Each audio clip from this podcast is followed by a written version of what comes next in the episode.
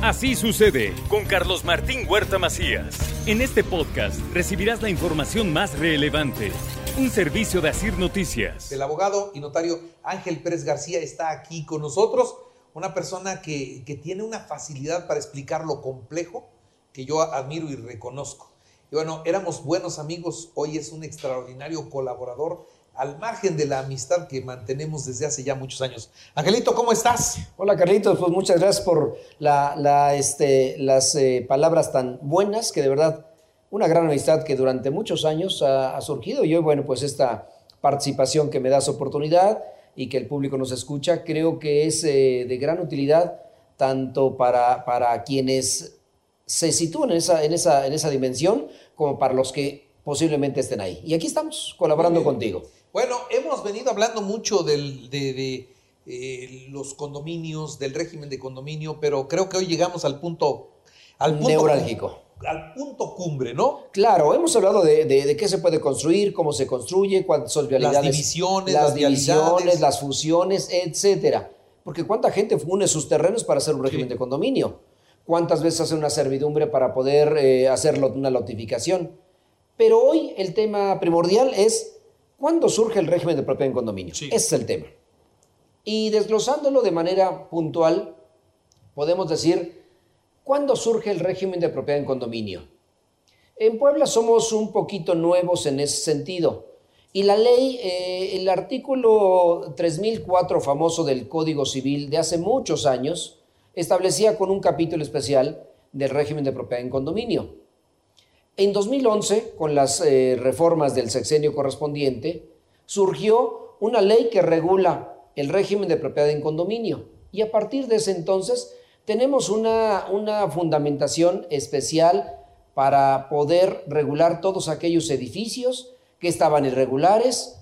Y seguramente vemos el crecimiento poblacional impresionante de nuestra ciudad y de otros municipios conurbados. Pero hablemos de, de, de, esta ley que es estatal, no es del municipio de Puebla. ¿Cuándo surge un condominio? Porque recordarás, Carlitos, que muchos edificios los vemos en el centro eh, y hemos visto que son cuatro o cinco pisos. ¿De departamentos? De departamentos y que eran vecindades y que eran efectivamente eh, modelos de, de construcción, pero son muy viejas. Yo viví en el edificio Vacas, ahí en la 2 Poniente y la 9. ¿Y cuántos pisos son? son eh, no, era un, edificio de, una, era un edificio de vecindades, de departamentos. De departamentos. Son nueve pisos. No estaba reglamentado. Hoy, si tú te fijas, esos, ese edificio fue vendido por departamentos y se constituye un régimen de propiedad en condominio. Luego, entonces, el régimen de condominio no surge, no es nuevo. Ya estaba. Faltaba regularlo. ¿Qué significa esto? Que el régimen de condominio no necesariamente surge con una construcción nueva sino que edificios que ya están construidos en nuestra ciudad, en nuestro estado, y que tienen ciertas características, van a poder dividirse por departamentos, por locales. Y seguramente en ese edificio que viviste había locales comerciales. Abajo. Entonces es un régimen de condominio mixto. Arriba hay oficinas o departamentos. No, vivienda toda. Y local, pero abajo hay locales. Comerciales, Entonces sí. mixto. Era un edificio era un solo propietario. Hoy hay no sé cuántos departamentos, pero hay 20, 30, 40 propietarios y locales. Entonces, el régimen de propiedad en condominio no surge a partir de que la creación de la ley. Ya estaban. Ya estaba regulado por el Código Civil. Pero hoy con la ley a partir de 2011, con todas sus reformas y creo que la última de 2020, está mucho más reglamentado, porque efectivamente somos nuevos en ese sentido. Entonces, se considera que el régimen de propiedad en condominio es aquel que se constituye sobre bienes inmuebles en razón de sus características físicas. Y hablábamos de ese edificio, nueve pisos, nueve niveles, diez niveles o planta baja, y tiene ya una construcción de cuántos años le echas? 30 años, 40 años, 50 años. Entonces, es para aprovechar el uso exclusivo de áreas, construcciones privativas, así como el aprovechamiento de áreas comunes. Seguramente tiene un sótano ese edificio, pero seguramente van a construir o están construyendo otros edificios modelos para poder hacer un régimen de propiedad en condominio. Y no lo quieren para que sea un solo dueño, sino para que sean diferentes dueños. Inicialmente, el edificio se construye para un solo dueño, pero de ahí está destinado, bajo ese régimen, a hacer diferentes propiedades. Entonces, cuando los diferentes pisos, departamentos, viviendas, locales, áreas o naves en que consta un edificio y hayan sido construidos en un solo inmueble indivisible, es decir, en un solo terreno, con partes de uso común, como son paredes maestras, albañales, pisos, y recuerda seguramente, el piso tuyo era la parte del techo del de abajo, y así sucesivamente. Hoy tienen muchos mecanismos de construcción para poder generar los, ruidos que se generan del piso de arriba. Si haces una fiesta y un zapateado, pues imagínate el de abajo, cómo sufría. Hoy precisamente, y lo vamos a ver más adelante, existe un reglamento que la ley establece para poder regular todos esos desórdenes que estaban no regulados hace muchos años. Entonces, cuando los diferentes pisos, departamentos, viviendas, locales, áreas o naves se construyan en un mismo inmueble o ya estén construidos, para un solo propietario o para diferentes propietarios, surge ahí el régimen de propiedad en condominio. Ahí es donde nace. Ese es el origen de ese régimen de condominio que la ley lo regula de manera clara, explícita y muy eh, puntual para ese sentido. Y cuando el propietario, ya en una construcción nueva, dividen en diferentes pisos una construcción nueva para diferentes propietarios.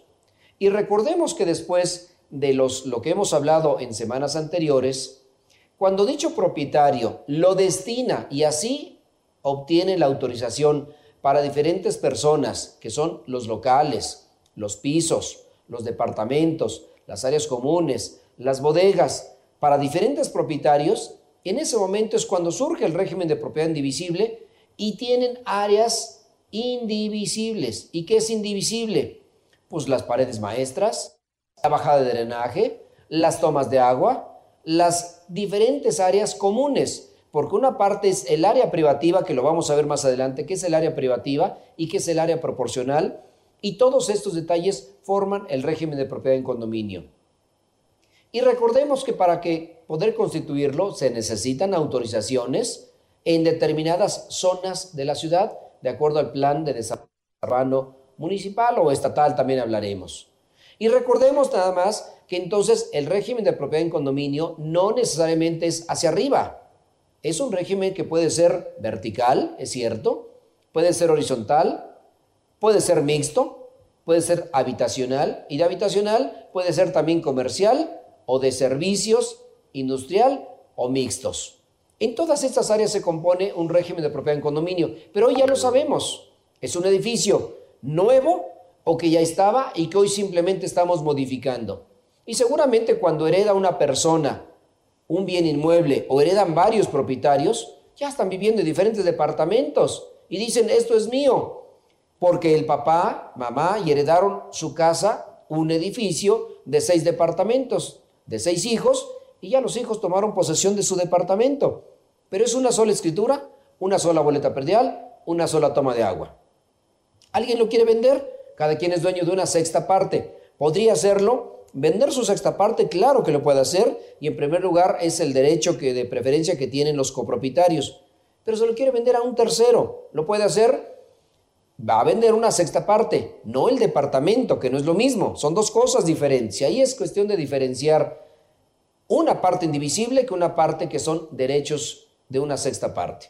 Y en este caso, para poder vender mi departamento con mis áreas comunes, con mi entrada, tengo que hacer un régimen de propiedad en condominio.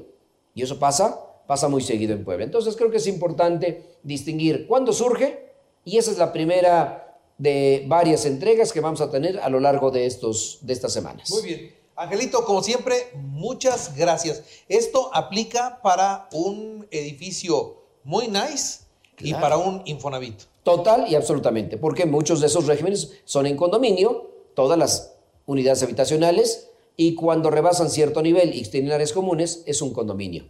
Que surge la copropiedad, pero eso lo veremos más adelante. Híjola, es que se hacen unos pleitos. Ah, complicadísimos y creo que los, vemos. Pero oiga, esta ley de verdad. ¿Cómo, eh, ¿cómo hacemos con el vecino Gandaya? Eh, vamos a ver una de las partes. Hay sanciones. Esta ley establece sanciones. Solo hay que aplicar la ley. Cuando, la maldita impunidad mata a este país. Mata a este país. ¿Qué pasa cuando, cuando te dicen, a ver, no pases la cebra de, las rayas? Y alguien la pasa. Y todavía pasa el peatón y, y se molesta el otro fulano. ¿Qué le dices? Es impunidad, es no respetar las leyes. Señores, actuemos con civilidad y creo que es la parte más importante para vivir en orden. A ver, voy a hacer una pregunta para que el auditorio que nos está viendo, que nos está escuchando, nos responda. Usted vive, si vive en un régimen de condominio, dígame una cosa. Ahí, en su régimen de condominio, ahí donde usted vive, en ese edificio, en ese fraccionamiento, ¿hay un vecino gandaya? Nada más dígame sí o no, porque creo que este régimen de condominio, eso es lo que nos da algunas veces problemas con el gandaya, con el vecino gandaya.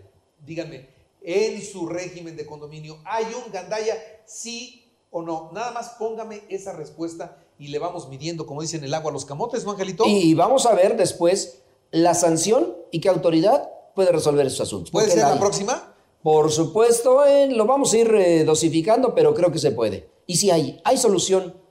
Y la parte más importante es respetemos. Es que no falta el güey que está en el de hasta arriba y tiene un perro y el perro hace sus necesidades en la terracita y el de arriba lava y todo va para abajo.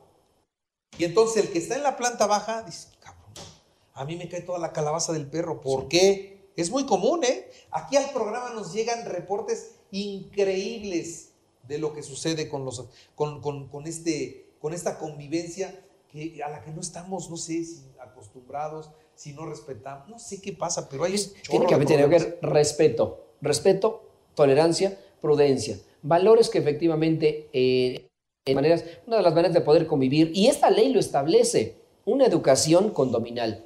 ¿Es nuevo? Sí, es nuevo, pero ya tenemos años. Así como que no, no es. No, chiquitos, chiquitos no somos. Ya, ya crecimos un poquito. Muy bien. Angelito, muchas gracias. Adelante, Carlitos, con mucho gusto.